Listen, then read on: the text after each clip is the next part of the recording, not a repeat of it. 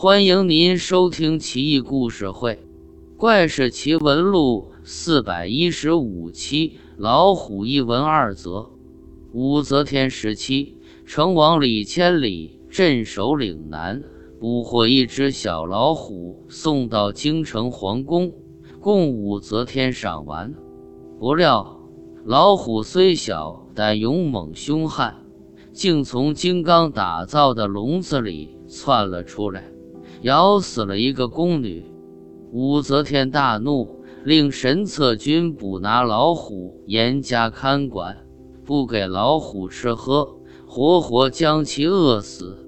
随后，武则天将老虎安葬，骑上建佛塔，令千名僧人供养，塔名虎塔。父皇中任越州诸暨县令，部下一位军士喝醉了酒。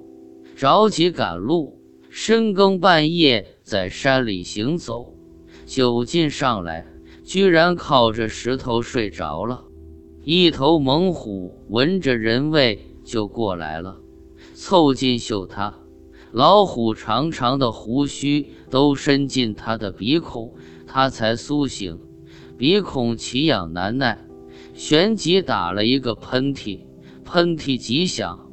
吓老虎一大跳，竟使其失足掉落山崖，腰都摔断了，被猎户捕获。于是这军士自鸣得意，常对人说：“老虎何足道哉？我一个喷嚏就把他吓倒了。”